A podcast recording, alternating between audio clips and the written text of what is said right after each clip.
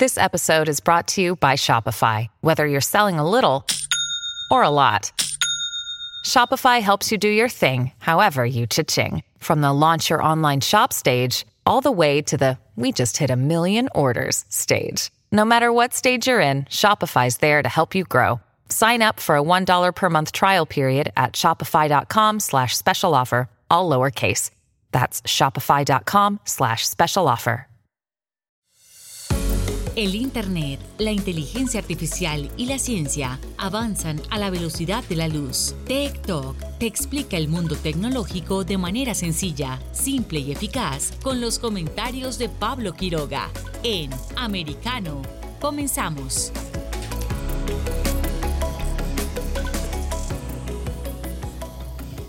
¿Cómo están todos? Bienvenidos una vez más a nuestro programa TikTok por Americano. Soy Pablo Quiroga y hoy tenemos un programa muy informativo. Estamos recolectando todas las noticias, las últimas noticias que están apareciendo en internet, en redes sociales. Vamos a hablar de tecnología, vamos a hablar eh, sobre campañas políticas, vamos a revisar las enseñanzas que nos dejaron las elecciones de Colombia.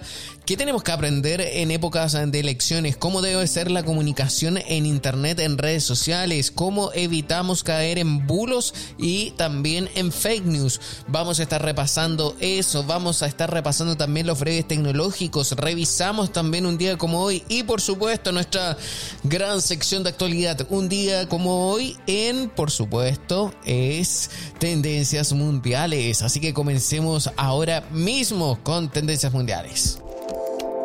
Tech Trends. Dentro de las tendencias mundiales está bastante noticioso todo, estoy revisando rápidamente y es que, a ver, si bien en el horario del este de Estados Unidos son las 2 de la tarde, en otras partes del mundo ya es día viernes, viernes 1 de julio. Y de hecho, ¿por qué les digo esto? Porque el primer link, el primer hashtag a nivel mundial que está siendo tendencia en estos momentos, con, tan solo los últimos minutos hay 314 mil tweets, dice Lovely Fairy Cajun Day. ¿Qué pasó acá? Ya lo fui, lo fui a investigar, sí, porque justamente Tai Young, Lee Tai Young es... A ver, eh, obviamente es conocido simplemente como Tae Young, es un rapero, cantautor y bailarín surcoreano. Así que nuevamente volvemos a lo mismo que en el fenómeno musical del momento, el K-pop que en esta jornada ese bailarín, Lita Young, está de cumpleaños el 1 de julio del año 95. 26 años ha cumplido este viernes, o sea, el día de mañana, pero en Corea del Sur ya es 1 de julio, acá en Estados Unidos no, así que está de cumpleaños y todos los fanáticos de ese género musical le están deseando un feliz día. Bueno, nosotros también le deseamos feliz día, ya, está bien, nos unimos a estos, a estos saludos, hay que ser felices, hay que dar felicidad y por supuesto también lo hacemos aquí en TikTok, así que el primer lugar se lo lleva con más de 314 mil tweets, menciones. Oh, de hecho ahora son 315 mil. Wow, sigue subiendo eso. Vamos a ver hasta cuánto más va a llegar. Sigo revisando este ranking de tendencias a través de nuestro software. Hay otro que está escrito en... Ah, eso está en su... Eh, es el segundo. el segundo hashtag está escrito en surcoreano. Y de hecho es por lo mismo. O sea, el primer y segundo lugar es por este cantante. Y el segundo lugar lo tiene con 84.900 tweets. Así que también los fanáticos eh, de el K-pop saludan a ese rapero. Así que ya revisamos el primer y segundo lugar que hay obviamente en... Eh, a nivel mundial. Vamos por el tercer lugar, que es eh, Wake Up World, con 70.500 tweets. Wake Up World es, eh, por supuesto, lo estoy revisando ahora acá. Tengo la columna aquí, la columna de mensajes con ese hashtag, Wake Up World. Hay muchísimo, estoy viendo esto en tiempo real. Y la pantalla mía se va actualizando de una forma brutal y es justamente una canción que nos lleva también al género musical del momento. Vamos con otra cosa que sea más noticiosa, por supuesto, y no del K-pop, porque ya todos los días, porque es que también. Artist Movement, eh, cuarto lugar, lo mismo. El Future Perfect Teaser One, también quinto lugar, con 154 mil tweets. Sexto lugar, también está escrito en surcoreano, 162 mil tweets. Manifiesto Day 1 con 254 mil, también se lo lleva. El octavo lugar está escrito, eso es chino, pero también se lo lleva. El noveno lugar también. ¡Wow!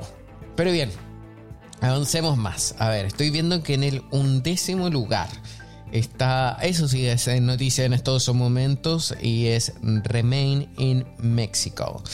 16.800 tweets. Y es que hay una noticia y que se las voy a leer ahora y dice que la Corte Suprema de Estados Unidos dio luz verde a Biden para terminar el programa Quédate en México de la administración Trump. Asociaciones de defensa de los migrantes estiman que Quédate en México expone a los solicitantes de asilo a situaciones peligrosas en la frontera y a condiciones precarias. La Corte Suprema de Estados Unidos se decantó este jueves a favor del gobierno de Joe Biden respecto al programa Quédate en México y con ello le permitió acabar con este mecanismo migratorio que obliga a los solicitantes de asilo en Estados Unidos, no, en México, perdón, a esperar en territorio mexicano hasta que su caso sea resuelto, proceso que puede demorar meses o años. El plan Quédate en México fue implementado eh, anteriormente, eh, luego una negociación entre Trump y el gobierno del presidente Andrés Manuel López Obrador para que México acogiera a miles de migrantes en su zona fronteriza. Eh, entonces, esa es la noticia que estamos revisando ahora, que la Corte Suprema de Estados Unidos dio luz verde a Biden para terminar el programa Quédate en México de la administración anterior de Donald Trump. Así que esa es la noticia. Las redes ya lo están comentando y se está esparciendo bastante, se va actualizando. Voy revisando acá el hashtag tanto en español como en inglés. Le está haciendo tendencia. Así que lo pueden revisar, lo pueden leer, pueden ver los comentarios que hay en torno a esto y de hecho otro de los hashtags también eh, nos lleva a recordar al terrible hecho, la tragedia que ocurrió en estos días con ese camión donde habían muchos migrantes y la mayoría de ellos estaban muertos. Eh, la noticia que también es de, es de ahora, hace muy poco rato, es que acusan de contrabando de personas al chofer del camión en Texas. Hay dos niños entre los 53 migrantes muertos. Esto es una noticia que a mí eh, me choca incluso leerla porque es un hecho lamentable, es terrible y cuenta la noticia que el gobernador de Texas anunció que habrá más controles a camiones, justifica su plan porque el trailer burló puntos de inspección de la patrulla fronteriza. Eh, a ver, eh, también eh, dentro de las actualizaciones ya les contábamos que dice al menos 53 migrantes murieron asfixiados dentro de un camión descubierto el lunes 27 de junio en San Antonio, Texas. Viajaban sin agua ni comida, hacinados en un calor extremo y cubiertos de un condimento para burlar a los perros mm, de policía. Eh, eso lo encuentro terrible, lo encuentro brutal. Eh, estamos viviendo en el 2022. Me llega a dar rabia impotencia de, de que existan situaciones así. El conductor Homero Zamorano, de 45 años, fue arrestado ya. Las autoridades están identificando lentamente a las víctimas, entre las que ya se sabe que lamentablemente hay dos niños. Eh, en la misma línea, siguiendo con estas actualizaciones, la presidenta de Honduras califica de asesinato la muerte de los migrantes. La presidenta de Honduras, eh, Xiomara Castro, calificó el miércoles de asesinato la muerte de estos 53 eh, inmigrantes, de ellos 14 hondureños, hacinados dentro del camión localizado en San Antonio, Texas.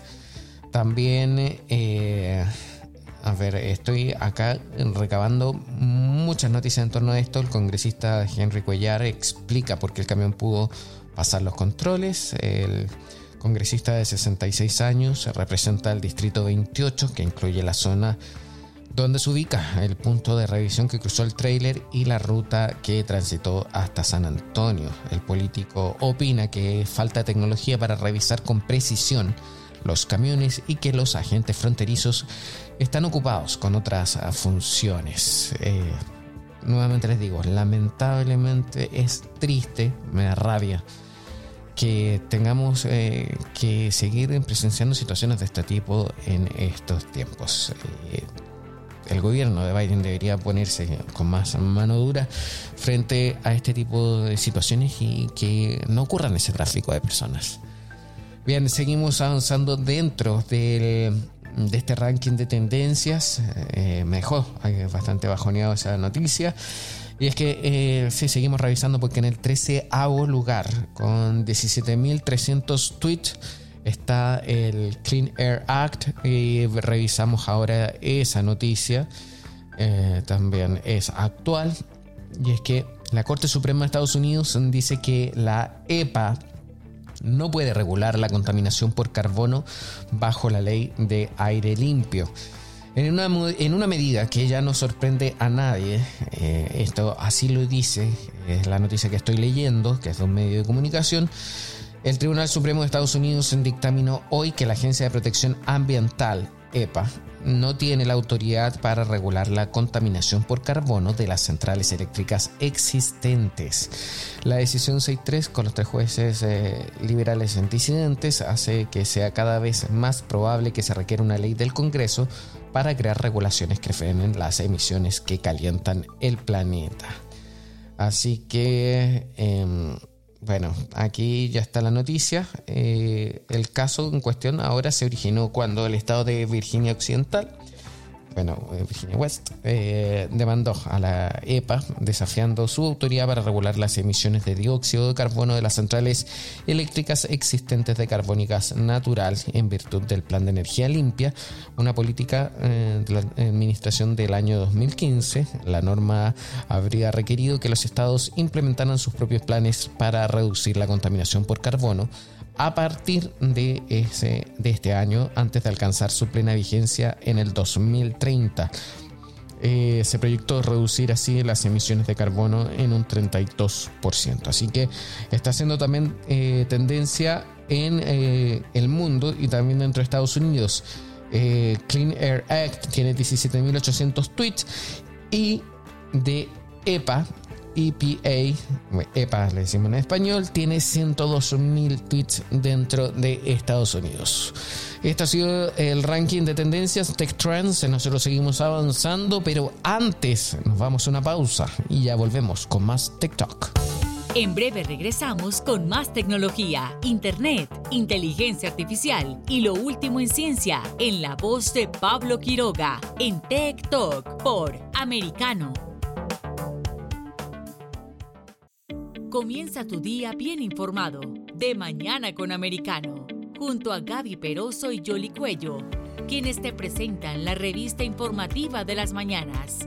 Conéctate con nosotros en vivo de lunes a viernes de 7 a.m. Este, 6 Centro, 4 Pacífico por Americano Busque su copa, siéntese cómodo y discuta los eventos más destacados de la semana en el único programa que analiza en tono relajado los temas más serios del momento. El Antídoto Rojo Extra, cada sábado, 9 pm este, 8 Centro, 6 Pacífico por Americano. Iberoamérica hoy. Un análisis de los acontecimientos políticos y sociales y su impacto en nuestra región Entrevistas con los protagonistas de los temas relevantes, puntos de vista distintos, para que saques tus propias conclusiones. De lunes a viernes en vivo, 12 pm este, 11 centro, 9 pacífico por Americano. Ideas, argumentos, posturas y visiones, sin desperdicios. Escucha, concuerda o difiere con los postulados de José Aristimuño y Jimmy Nieves, quienes debaten con vehemencia de lunes a viernes a las 9 pm este, 8 centro, 6 pacífico por Americano.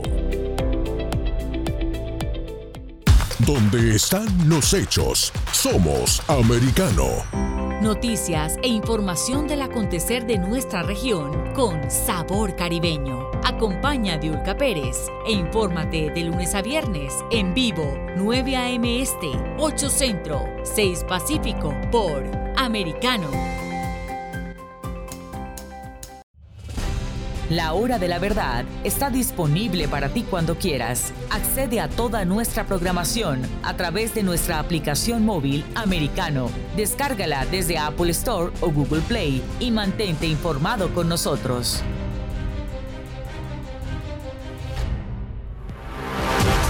Siempre en el saber, siempre en la verdad, siempre americano.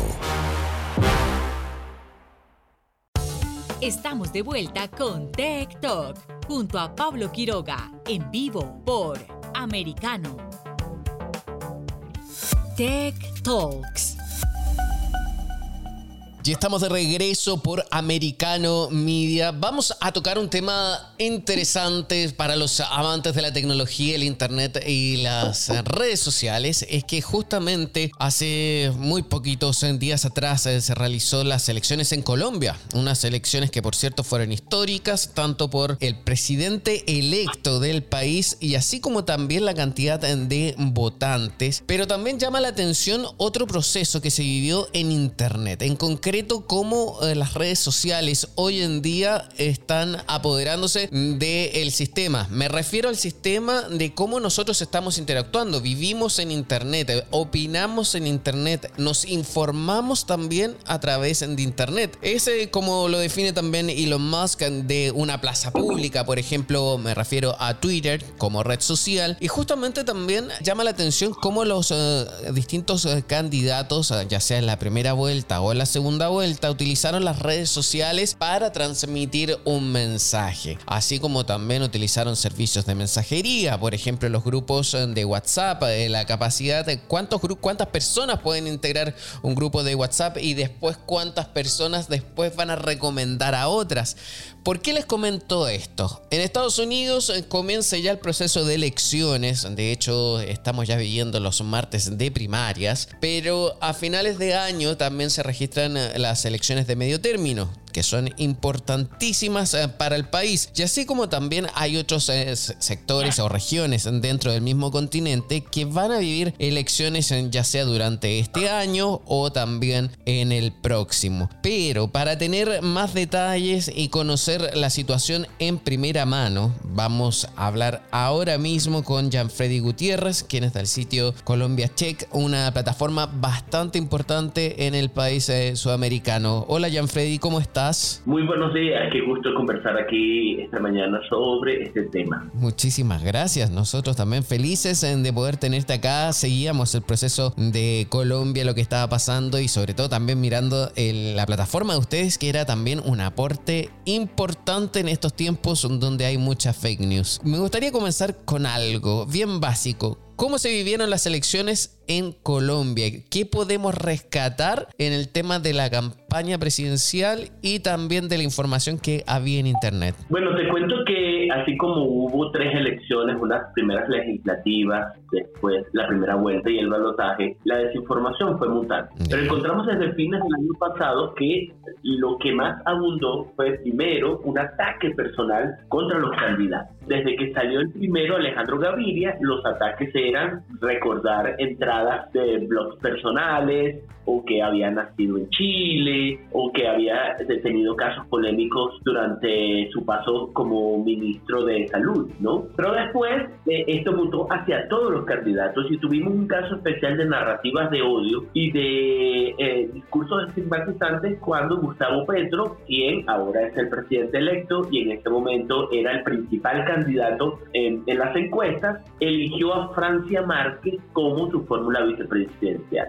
Entonces a Francia la atacaron por ser mujer, por ser mujer afro, por ser mujer rural, por su activismo ambiental. Y entonces creando eh, publicaciones de Twitter falsas o recordando unas de hace muchos años o buscando fotografías manipuladas y falsas, la acusaron de ser guerrillera de las FARC o ser guerrillera del ELN o tener simpatías con Hugo Chávez o tener con el Estado. Y luego eso se extendió a todos los, a todos los candidatos. Y esto es algo que, que mutó en comparación con 2018, que comúnmente la desinformación provenía de grupos de Facebook alineados con la derecha o la centro derecha para atacar a la izquierda, y la izquierda se encargaba de impulsar narrativas de fraude electoral. En este caso ha habido una especie de mezcla de todos contra todos, una guerra completamente todos los flancos, y todos los partidos cantaron sospechas de fraude electoral, hizo que la, la desconfianza en el ente fuera mucho más alta, pero al mismo tiempo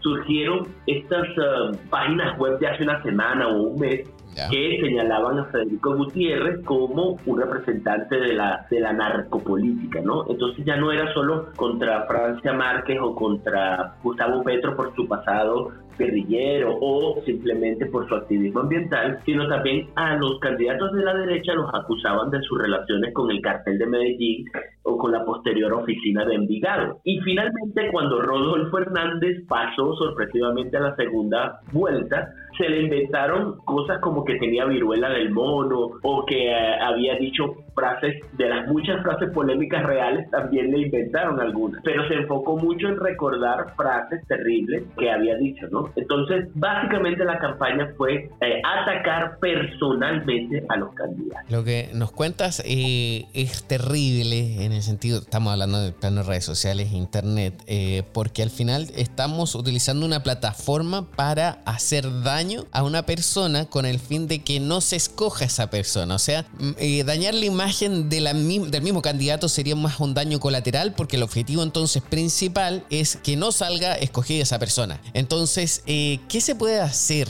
o qué queda de experiencia para evitar este tipo de situaciones en otras elecciones, en cualquier parte del mundo? Pablo, yo creo que es muy difícil evitar. Esa, esa palabra creo que es, eh, es inadecuada en un proceso en que tenemos un ecosistema digital donde no solo estamos todos jugando, como, como bien señalaste en las redes sociales, todos nos estamos informando e informando a otros. Pero además aquí juegan los partidos políticos, los activistas, las iglesias, las ONG, los gobiernos, además de quienes juegan sin poner su nombre. Entonces creo que es muy importante impulsar son ideas de alfabetización mediática. Es decir, que las audiencias estén preparadas para consumir los contenidos y hacerlo de forma crítica con conocimiento. Muchas veces nos preguntan como que hay herramientas para que la gente chequee fácilmente y, eso no, no, es, no es tan plausible. Es decir, no, no, yo no le puedo enseñar a mi mamá a, hacer fact-checking en, tres simples pasos. ¿no? Eso, eso, eso no existe porque es una metodología muy rigurosa y que toma mucho tiempo. Lo que sí le puedo enseñar a mi mamá es lo que le he insistido, es que tome en cuenta las emociones que siente cuando está consumiendo un contenido. Si hay una alegría muy grande, una tristeza, una indignación, una sorpresa demasiado grande, probablemente haya una manipulación. Porque incluso este reconocimiento de que mire la fuente, que mire la fecha, no siempre funciona porque a veces las audiencias te dicen que no saben cuáles son unas fuentes confiables justamente por el tema de la desinformación. Es decir, los grandes medios también se equivocan. A veces hay blogueros que han tenido, digamos, información verídica entonces hay que saber, digamos, elegir con cuidado los contenidos y eso tiene que ver con revisar también tus sesgos. Tengo un sesgo de confirmación, a Pablo Quiroga siempre le creo o a Pablo Quiroga nunca le creo eso va más allá del contenido, ¿no? Mm. O si ya yo tenía una sospecha sobre, sobre un país, sobre, un candidato, sobre una situación, y solo acepto como verdaderas las opiniones que coinciden con mis ideas. Es decir, yo tengo mi amigo terraplanista, como suelo decir, y él siempre me pasa los, los, um, los videos de los médicos o los científicos que dicen que el coronavirus es inventado, ¿no? Mm. Pero solo es válido el, el, médico o el científico cuando dice eso. Cuando los otros cientos de, de científicos dicen lo contrario, entonces son parte del sistema y tal, ¿no? Entonces hay que tener cuidado con las teorías de conspiración porque nos dan explicaciones muy sencillas a problemas muy complejos. Entonces, alfabetización mediática, revisar nuestros sesgos, tener en cuenta nuestras emociones y ver si el contenido parece demasiado bueno o malo para ser verdad. Nosotros vemos o estamos hablando en este momento del lado más bien desagradable de las redes sociales, cómo existen los ataques o muchas veces también cuando las personas se esconden bajo un seudónimo en una cuenta de Twitter, no, no asumen en quiénes son realmente y simplemente hacen daño. Pero ¿por qué entonces en las elecciones eh, o los mismos candidatos van a las redes sociales a captar el voto de la gente si vemos que al final es un lugar tan tóxico? Porque también está justamente este sesgo de confirmación. Si ya yo pienso bien de Petro o de Pico o de Rodolfo, su palabra es santa, ¿no? Su palabra reafirma lo, lo, que yo tengo. Y estas voces, aunque sean minoría, hacen mucho más ruido, ¿no? Los activistas políticos suelen trinar, tuitear, escribir en Twitter 100 veces mucho más que los demás. Y hay que recordar que el 90% del contenido en Twitter es producido solo por el 10% de sus usuarios. Por eso la gente entra allí, que eh, entras en, en esta burbuja informativa de lo que yo pienso es verdad, o lo que yo pienso me lo reafirman, o estoy en un círculo donde me dicen que tengo razón. Y esta necesidad que todos los humanos tenemos de afiliación, de pertenencia, se aviva mucho más. Pero además tenemos que nombrar algo que hasta ahora no hemos hablado, que son los algoritmos. Los algoritmos están diseñados para, en base, bueno, ya los conocemos, ¿no? Pero en el caso de Twitter, si, si lo que a ti te engancha, Pablo, por ejemplo, es discutir con las personas sobre el aborto o sobre el cambio climático o sobre migración, Twitter te va a poner a las personas más polémicas a, a combatir contigo. Pero si la gente que no le gusta pelear por Twitter, sino que le gusta otra cosa. Entonces le va a mostrar eh, cuadros de Rembrandt o, videos virales o tweets eh, emocionales. Es decir, el algoritmo se adapta a cualquier cosa que tú, que tú quieras, ¿no? Aunque hay tanta política, también hay, hay una configuración allí que permite que tú pases mucho más tiempo allí. Entonces, es, básicamente uno pudiese hablar de, de vicio, ¿no? Como, como dice el documental de Social Dilemma, usted es un usuario y le dan lo que le gusta para que se quede. Sí, eso justamente. O al final uno termina creyendo lo que solamente quiere creer o piensa que puede ocurrir y lo demás lo desestima. Es que me llama enormemente la atención hoy en día cómo funciona esto o cómo se dan, por ejemplo, el tema de las campañas políticas y la cantidad de fake news que hay en las redes sociales. No lo digo tan solo con el caso ahora de Colombia, sino que podemos ver muchísimas otras campañas o incluso el plebiscito que se realizó en Chile hace poco, también la cantidad de fake news que había en torno a esto eh, llamaba la atención y sorprendía. Eh, sorprendía eh, no gratamente, sino que por el nivel de odio que hay o cómo el mundo hoy en día está polarizado. Y una de las cosas importantes que también destacas es justamente saber discernir, cuidado con las emociones, identificar bien cuando algo me exaspera o me exalta bastante. Esas yo creo que son palabras claves. Y el tema de la alfabetización digital también que mencionas, ¿cómo se puede lograr? Bueno, hay distintos programas, digamos, que nos permite reconocer las piezas de contenido a las cuales estamos expuestos, bien sea en estos ah, medios tradicionales o en los nuevos, que tienen que ver incluso con cosas viejas que veíamos en la universidad, Pablo, como los colores, como aquello de que por qué hay em, cadenas de comida rápida que todo es rojo y amarillo y que es para que te quedes rápido pero te dé hambre, ¿no? E esas son algunas básicas y otras adaptadas a los memes, a los videos de TikTok, a las publicaciones de Facebook. Pero eso es un esfuerzo que tiene que venir de la sociedad civil, de los gobiernos, de las universidades, porque hay algunos programas, pero todavía no se han masificado, todavía no es popular. Es un tema que hemos estado hablando los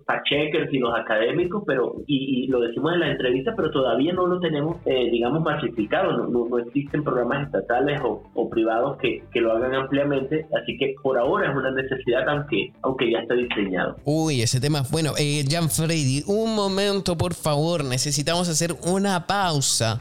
Por favor, sigue junto a nosotros, ya volvemos con más TikTok. En breve regresamos con más tecnología, internet, inteligencia artificial y lo último en ciencia en la voz de Pablo Quiroga en Tech Talk por Americano. Una mirada global de la influencia de Medio Oriente en el mundo occidental junto a Hannah Beris cada sábado en Israel hoy, 2 p.m. Este, 1 Centro, 12 Pacífico por Americano. Los avances científicos y tecnológicos relevantes, Internet, redes sociales y el mundo de los videojuegos en Tech Talk con Pablo Quiroga. Conéctate de lunes a viernes, 2 p.m. Este, 1 Centro, 11 Pacífico, en vivo por Americano.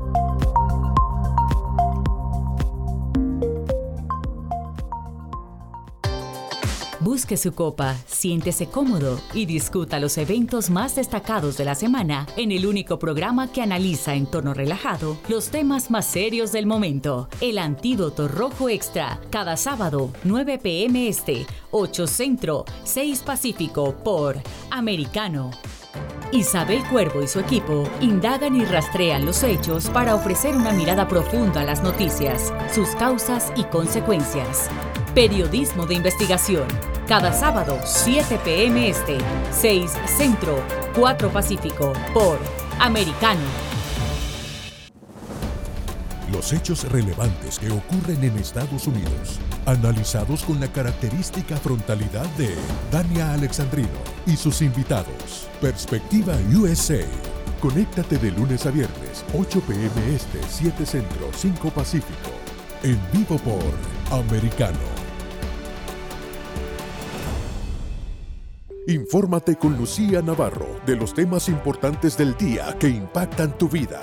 Conoce el contexto de los hechos con el análisis de especialistas. Únete a Actualidad Noticiosa de lunes a viernes a partir de las 10 pm este 9 Centro 7 Pacífico por Americano. Vive en la verdad. Somos americano. El análisis de la actualidad política de los países del sur de Latinoamérica y sus consecuencias en el continente, junto a Marcelo López Macía, de lunes a viernes, 10 a.m. Este, 9 Centro, 7 Pacífico, por Americano. Donde están los hechos, somos Americano. Estamos de vuelta con Tech Talk, junto a Pablo Quiroga, en vivo por Americano. Tech Talks. Estamos de vuelta hablando con Gianfreddy Gutiérrez, quien es eh, de Colombia Check, eh, y estamos interiorizándonos y aprendiéndonos sobre qué es lo que se hace en momentos o épocas de elecciones, cómo tenemos que informarnos a través de las redes sociales y por supuesto la prensa. Pero además te voy, a, te voy a tomar la palabra de lo que pasó en Chile, porque en Colombia, aunque temíamos que se hablara mucho de los venezolanos van a votar por este o por aquel, los venezolanos van a, a, a causar un fraude electoral, casi no se habló de migración venezolana, sino del proceso constituyente en Chile. Y aquí se hizo muy popular aquello de Boric expropió las, las pensiones o en Chile eliminaron eh, la palabra mujer por aquella ley de la salud Em, sexual de las personas menstruantes. A ver, eh, eh, espérate, un poco es que me llama la atención. ¿Esto mismo se decía en Colombia durante la campaña presidencial? Claro, claro. Es como que, no votes por Petro porque mira lo que está pasando en Chile y nos va a pasar a nosotros, ¿no? O sea, Petro como Boris, que eso parte del, foro de Sao Paulo y el chavismo global, va a expropiar las pensiones, va a eliminar a las mujeres. Eh, además, incluso pusieron una repartición de unos productos viejos en el, déjame recordar, creo que es uno de estos zona franca de Iquique, ¿sí? y aquí, aquí, lo pasaron como, llegó, llegaron los saqueos a Chile, y es lo que va a pasar con Petro en Colombia. wow. Eh, sí, y, bueno, lo de eliminaron la palabra mujer por, por persona menstruante fue de lo más polémico y de lo que más circuló. Y, y, lo problemático, Pablo, es que la explicación es mucho más larga que esa frase, ¿no? la información es, en Chile eliminaron mujer, la palabra mujer, pues, entonces explicar lo de la ley, lo de que es una persona menstruante, aquello es mucho más largo y definitivamente menos sexy que la desinformación, que además puede ser un meme. Mientras que cheque es una, una revisión de mil palabras con enlaces, con abogados, con comparación, ¿no? Sí, justo. Es que sorprende el nivel de desinformación que puede haber en unas elecciones y también considerando a un país que no está cerca, que no es fronterizo, que tiene incluso temas pendientes por resolver con países que tienen frontera. Entonces, eh, sorprende, me sorprende bastante también porque eh, soy chileno y conozco también eh, lo que pasa allá en, en, Chile, a pesar de que no vivo allá hace muchísimo tiempo. Entonces, lo que me cuentas me llama la atención y creo que a todo el mundo eh, nos tiene que poner de alerta sobre las cosas que se dicen, que se transmiten. O sea, también claro está que hay que informarse por canales tradicionales. Ahora, retomando un poco el tema de la función de la labor de las redes sociales, eh, quisiera preguntarte otra cosa. Bien es conocido que, por ejemplo, Hernández eh, también hizo mucha campaña por TikTok y también era muy popular en las redes sociales. De hecho, eh, tenía más interacciones que el candidato Petro, que ahora es el presidente electo. ¿Por qué? ¿Qué pasó entonces en la segunda vuelta? Se confió, se habrá quedado dormido, porque hoy en día incluso tiene más credibilidad las encuestas que se hacen a través de las redes sociales que los mismos sondeos de opinión que hacen las consultoras. Entonces, llama la atención también eso. Eh, yo, creo que le pasó eh, justamente que antes era, antes de pasar a la segunda vuelta, era el candidato fenómeno, ¿no? El candidato divertido el viejito de TikTok. Sí, así le puedo eh, pero, pero cuando pasa a segunda vuelta, eh, entonces el periodismo y la Contraloría Ciudadana sí ponen ojo sobre, sobre, sobre el candidato. Mm. Fíjate, Pablo, nosotros hemos publicado 3.500 chequeos en nuestros seis años de existencia. Y cuando, cuando Rodolfo pasó a segunda vuelta, solo teníamos tres sobre él. Es decir, no, no, no lo habíamos, eh, digamos, tomado en cuenta y las campañas de desinformación tampoco lo habían tomado en cuenta. Es decir, que realmente era un desconocido. Las encuestadoras señalaron que uno de cada tres colombianos no sabía quién era esta persona que había pasado a segunda vuelta. Entonces, eh, ya, no era solo la frase de Hitler contra Einstein, mm. sino una revisión de cuando había sido concejal, de cuando había sido eh, alcalde, eh, de expresiones en cada una de las entrevistas que antes habían pasado desapercibidas, ¿no? que no, no importaban tanto, y ahora pasaba a una revisión. Al mismo tiempo, él se fue del país, abandonó las plazas, abandonó las entrevistas, y entonces eliminó esa interacción que tenía, esa interacción, digamos, tan poderosa que tenía en las redes sociales. Y finalmente, cuando exigió un debate presidencial que había sido ordenado por el tribunal, puso muchas excusas para cumplirlo, incluso hizo como una rabieta eh, para no ir, y eso creo que fue lo que terminó de sepultar su candidato. Mm. Ok, y eso lo, porque realmente, o sea, eh, al menos en internet llevaba una campaña, pero notable, las interacciones que tenía, que registraba, eran muy superiores eh, a las que tenía Petro. Luego ya en segunda vuelta comenzó a equipararse un poco.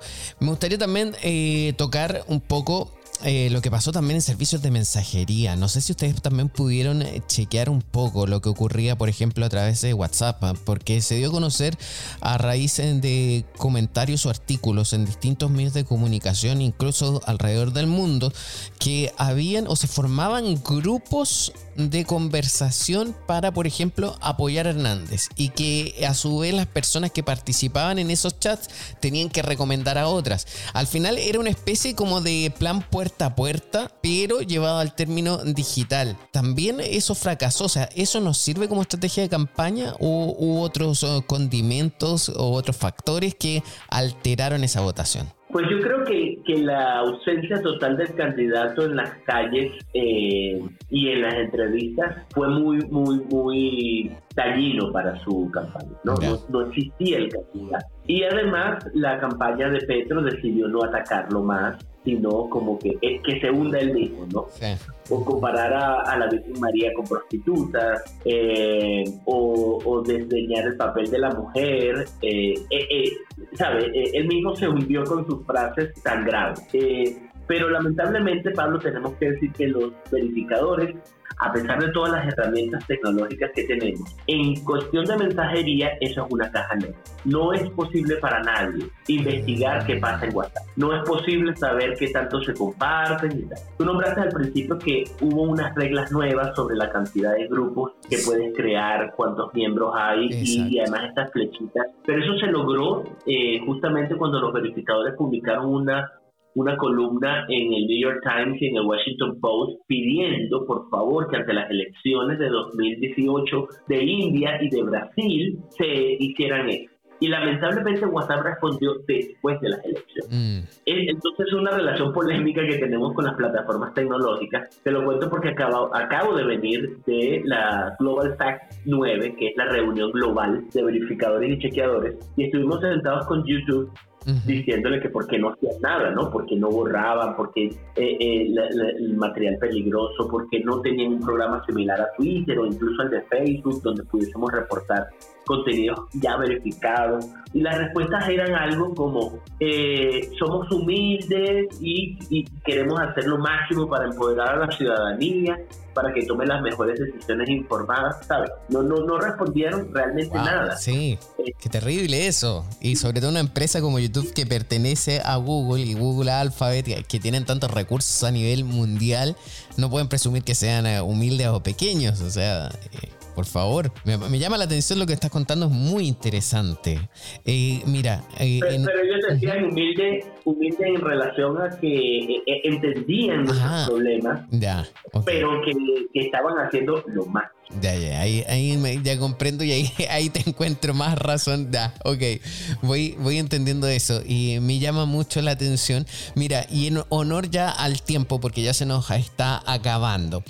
Me gustaría mm, repasar un poco lo que hablábamos al inicio, porque justamente en Estados Unidos se vienen unas campañas eh, muy intensas por las elecciones que hay a finales de año, que son las de medio término. ¿A qué deberíamos estar atentos? Cómo debemos eh, informarnos correctamente y cómo debiésemos no caer en bulos. Yo lo primero que recomiendo, Pablo, justo además de todo lo que ya hemos hablado, es mejorar tu dieta informativa. Así como ahora tenemos mucha atención sobre lo que comemos y sobre el efecto de los alimentos, normalmente yo le pido a la gente que haga una, una revisión también de los medios que consumen. Entonces, no solo tienes que leer los medios que tú confías o en los medios en los que tú crees que se dice la verdad, sino que hay que sumar al menos cinco medios con los cuales tú no coincides, los puntos de vista no son los tuyos, pero tú crees que su trabajo es decente, tú crees que su trabajo es aceptable, ¿no? Eh, es decir, no, no, no, no, no,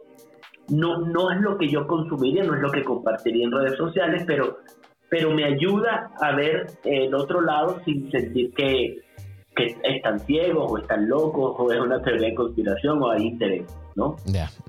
No voy a decir a quién, pero si a ti te gusta la izquierda, tienes que buscar de, la derecha y al revés, ¿no? sí, te entiendo. Sobre todo porque, sobre todo porque así logras también superar un poco el algoritmo, porque el algoritmo es lo que empiezas a seguir medios, digamos, del otro lado de la acera y a consumir eh, noticias que no son las que normalmente te, te, agradan, coincides, te, alimentan los prejuicios que ya tenías, el constructo social con el que se sostiene, entonces el algoritmo dice, ah, a esta persona le interesan las noticias, ¿no? No, no solo estas ideas.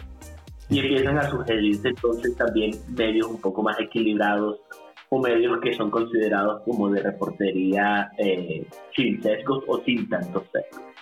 Qué interesante.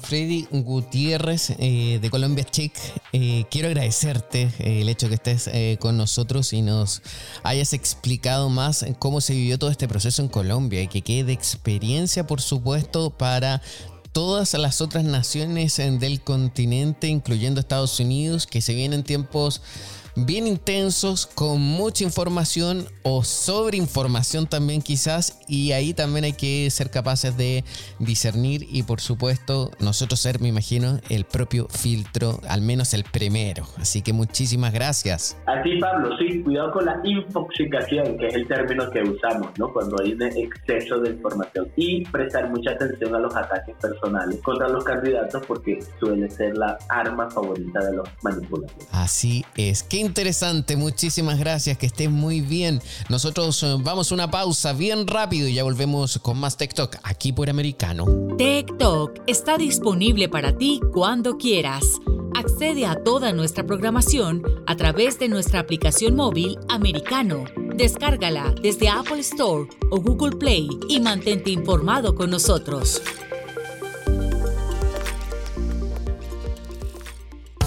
En breve regresamos con más tecnología, internet, inteligencia artificial y lo último en ciencia en la voz de Pablo Quiroga en Tech Talk por Americano.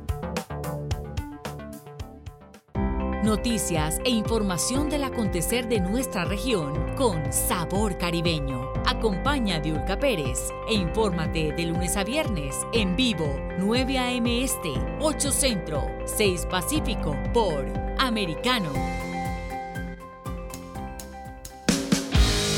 Donde vive la verdad. Somos americano. Los hechos relevantes que ocurren en Estados Unidos, analizados con la característica frontalidad de Dania Alexandrino y sus invitados. Perspectiva USA. Conéctate de lunes a viernes, 8 pm este, 7 centro, 5 pacífico. En vivo por Americano.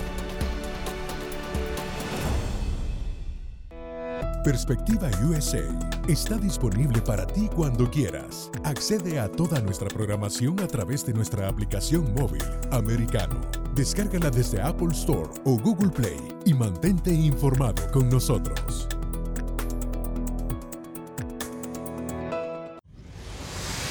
Diego López y Dianelis Guerra comentan y analizan el acontecer deportivo, torneos, campeonatos y la actuación de tus atletas favoritos en Deportes Americano.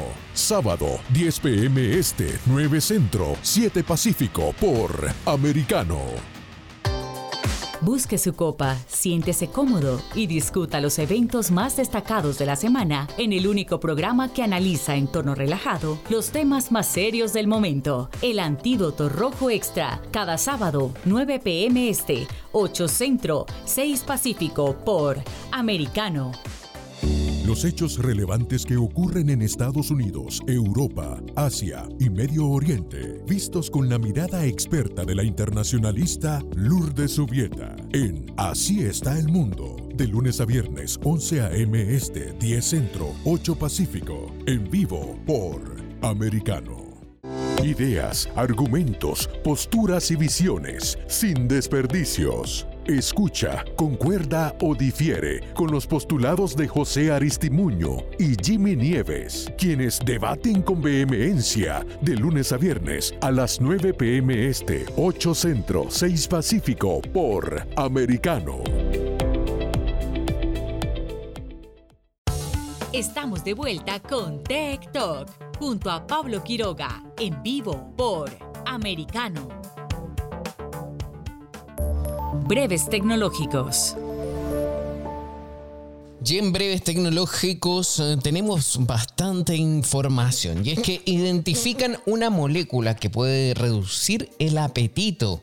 Científicos han identificado una molécula en la sangre de ratones que se produce durante el ejercicio físico y puede reducir eficazmente la ingesta de alimentos y prevenir la obesidad, según un comunicado reciente de la Escuela de Medicina de Baylor en Texas, Estados Unidos, que participó en el hallazgo junto con la Universidad de Stanford en California y otras instituciones. Así, los expertos estiman que en el futuro los medicamentos con la molécula descubierta podrían sustituir el propio ejercicio. Oye, qué bien sería esto. Muy bien, continúan. Los investigadores dejan claro que no todas las personas necesitan el posible sustituto, pero sí los ancianos con osteoporosis, enfermedades cardíacas u otros problemas de salud, quienes no pueden mantener suficiente actividad física. De tal manera, estos grupos de pacientes podrían beneficiarse de la pastilla del ejercicio para retrasar el progreso de su afección. Gel Mobile World Congress, el evento de tecnología móvil más grande del mundo, seguirá teniendo lugar en Barcelona hasta al menos el año 2030. El Mobile World Congress se celebró inauguralmente en Roma en 1990 y se trasladó de ciudad en ciudad cada año, incluyendo Berlín, Lisboa, Atenas y Madrid. Luego se celebró en Cannes durante 10 años hasta que finalmente se estableció en Barcelona en el 2006 donde se ha celebrado desde entonces, pero la asociación estaba programada para expirar en el 2024. Según el organizador del evento GSMA, el nuevo acuerdo se acordó en una reunión de la Junta en Kuala Lumpur el 27 de junio. No solo hemos hecho crecer el evento desde nuestro traslado a Barcelona, sino que lo hemos evolucionado para incluir todo en un ecosistema. Así lo dijo el CEO de la GSMA, John Hoffman, en un comunicado. Es cierto, eh, he cubierto el evento durante muchos años, podría decir también, eh, pero eh, la verdad que sí, se hizo conocido este, el Mobile World Congress en Barcelona y ya pasa a ser también una de las caras de este famoso evento para la ciudad y también para el resto del país. Así que mucha atención con eso, esperamos el próximo año estar ahí presentes. Un minero de oro en Canadá encuentra un mamut lanudo de 35.000 años momificado. Esto sí que sorpresa. Un joven minero cavando a través del permafrost del norte de Canadá, en el Euroka Creek, hizo sonar la alarma cuando su cargador frontal golpeó algo inesperado en los campos de oro de Klondike. Lo que había tropezado más tarde sería descrito por el paleontólogo del territorio como uno de los animales momificados de la edad de hielo más increíbles jamás descubiertos en el mundo. Un cadáver increíblemente conservado de un mamut lanudo bebé que se cree que tiene más de 35.000 años. Así también describió el hallazgo como el descubrimiento más importante de paleontología en América del Norte, con gran parte de la piel y el pelo intacto, los funcionarios dijeron que el hallazgo se clasifica como el mamífero momificado más completo que se encuentra en el continente. Se cree que el mamut lanudo tenía poco más de un mes cuando murió. Con 140 centímetros de estiramiento, es un poco más larga que el único mamut bebé lanudo entero descubierto en Siberia en el 2007. La esperanza de la NASA de lanzar una nave espacial para investigar el asteroide rico en metales, el SICH, en el 2022 ha quedado al menos para el próximo año. Y es que originalmente se suponía que la misión SICH eh, se lanzaría en agosto sobre un cohete SpaceX Falcon Heavy, pero la NASA anunció en mayo que un fallo de software retrasaría el despegue hasta al menos septiembre. Ahora la agencia dice que no podrá despegar durante la ventana de lanzamiento que termina en octubre. Nos hemos quedado sin tiempo para la oportunidad de lanzamientos del 2022, dijo el doctor Lori Lechine, directora del Laboratorio de Propulsión de Chorro de la NASA dijo eso a los periodistas que se congregaron en una rueda de prensa. También señaló que es un desafío con el software para el sistema de guía, navegación y control. El software en cuestión se completó con varios meses de retraso y la investigadora principal de SITCH, Lindy Elkins Stanton, de la Universidad Estatal de Arizona, dijo que ha habido desafíos para establecer el complejo entorno de pruebas necesario para validarlo. El retraso significa que el lanzamiento no se producirá hasta el 2023 o 2024 y la nave espacial no llegará a Sich hasta el 2029 o 2030. Volar a un asteroide lejano rico en metales, usar Marte para una asistencia gravitatoria en el camino requiere una predicción y precisión increíble Debemos hacerlo bien, dijo Lechine en un comunicado. La decisión de retrasar el lanzamiento no fue fácil, pero es la correcta, agregó. El destino de la misión es un extraño asteroide llamado oficialmente 16 SIC, que tiene una composición tan alta de metales que algunos científicos especulan que en realidad puede ser el núcleo de un planeta antiguo. La esperanza es que la expedición pueda proporcionar información sobre la composición detallada del objeto y sus orígenes. Otra misión de la NASA llamada Janus, que está diseñada para estudiar sistemas de asteroides binarios gemelos, estaba programada para viajar en el lanzamiento de Falcon Heavy. La agencia espacial dijo que está buscando otras opciones para la misión. Según reportes, se ha creado un producto que monitorea los movimientos oculares para detectar mentiras. Gracias a la inteligencia artificial, dicen los investigadores, que permitiría a las parejas saber cuándo una persona está mintiendo a la otra. Y el FBI advierte que grupos de estafadores están utilizando videos y voces deepfake para solicitar trabajos tecnológicos, incluidos algunos que implican acceso a información confidencial. Yo creo que podríamos preparar un programa relacionado a esto con el uh, deepfake. Eh, la verdad que es sorprendente cómo la tecnología avanza y se pueden ya crear imágenes de personas famosas y, que hablen con el mismo tono de voz, pero realmente no son ellas. Así que vamos a ver y vamos a producir un programa así. Les vamos a contar pronto cuándo será. Seguimos avanzando, vamos a una pausa y ya volvemos con más TikTok.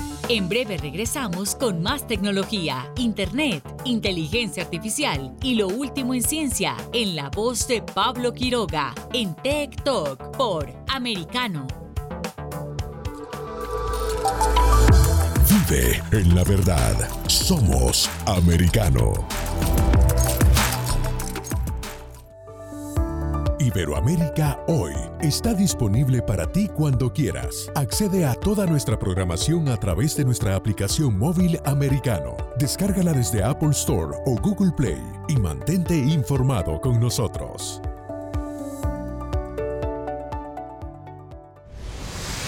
Diego López y Dianelis Guerra comentan y analizan el acontecer deportivo, torneos, campeonatos y la actuación de tus atletas favoritos en Deportes Americano. Sábado, 10 pm Este, 9 Centro, 7 Pacífico por Americano.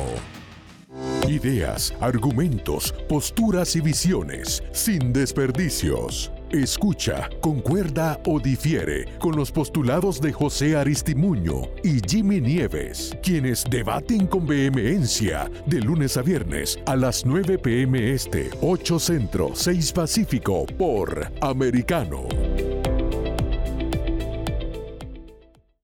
Diversas ideas, múltiples argumentos, distintos puntos de vista. Únete a las líderes de opinión más influyentes de habla hispana de lunes a viernes, 6 p.m. Este, 5 Centro, 3 Pacífico, por Americano. Estamos de vuelta con Tech Talk, junto a Pablo Quiroga, en vivo por Americano.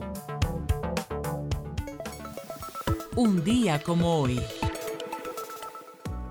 Y en un día como hoy hay tres fechas importantes, eh, vamos a recordarlas una por una, y es que justamente un 30 de junio de 1947 Estados Unidos aprueba el uso de público, el uso público de grabadoras telefónicas. Un bip indica el inicio de la grabación. Hola, deja este mensaje. Yo me acuerdo de esto, por favor, qué antiguo, sí. Pero bueno, eso ocurrió en 1947, que se aprueba el uso público de grabadoras telefónicas.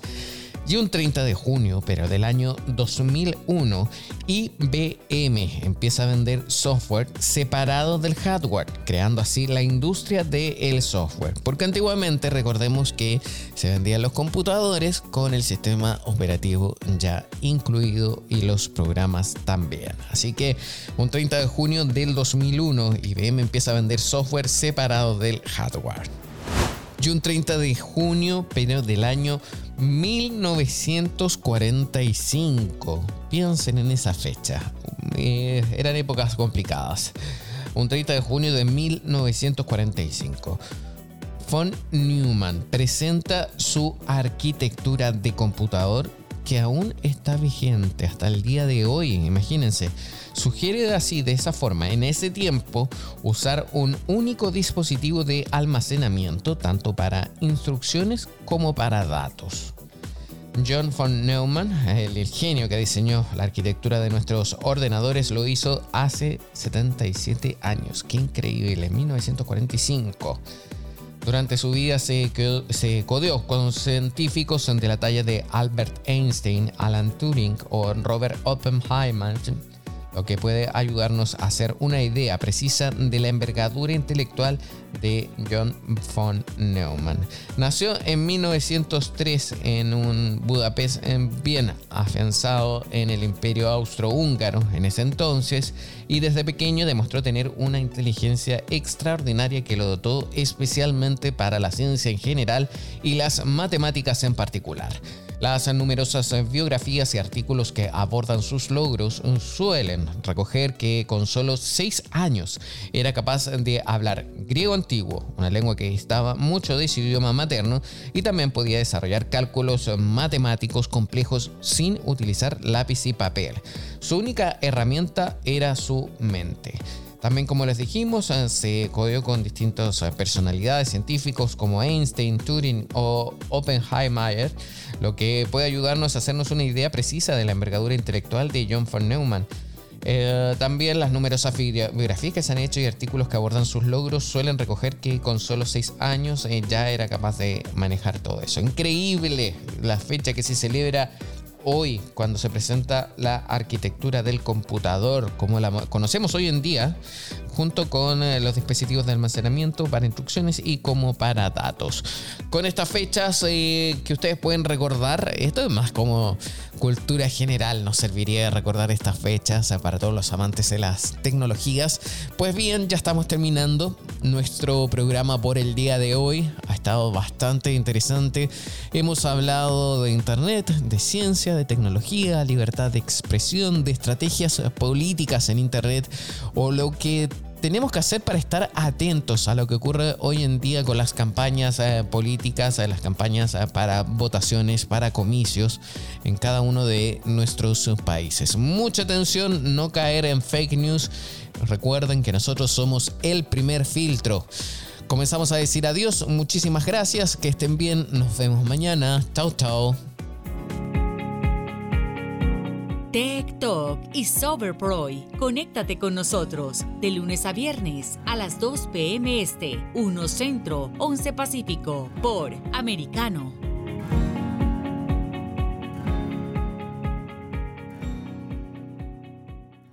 This podcast is a part of the C Suite Radio Network. For more top business podcasts, visit c-suiteradio.com.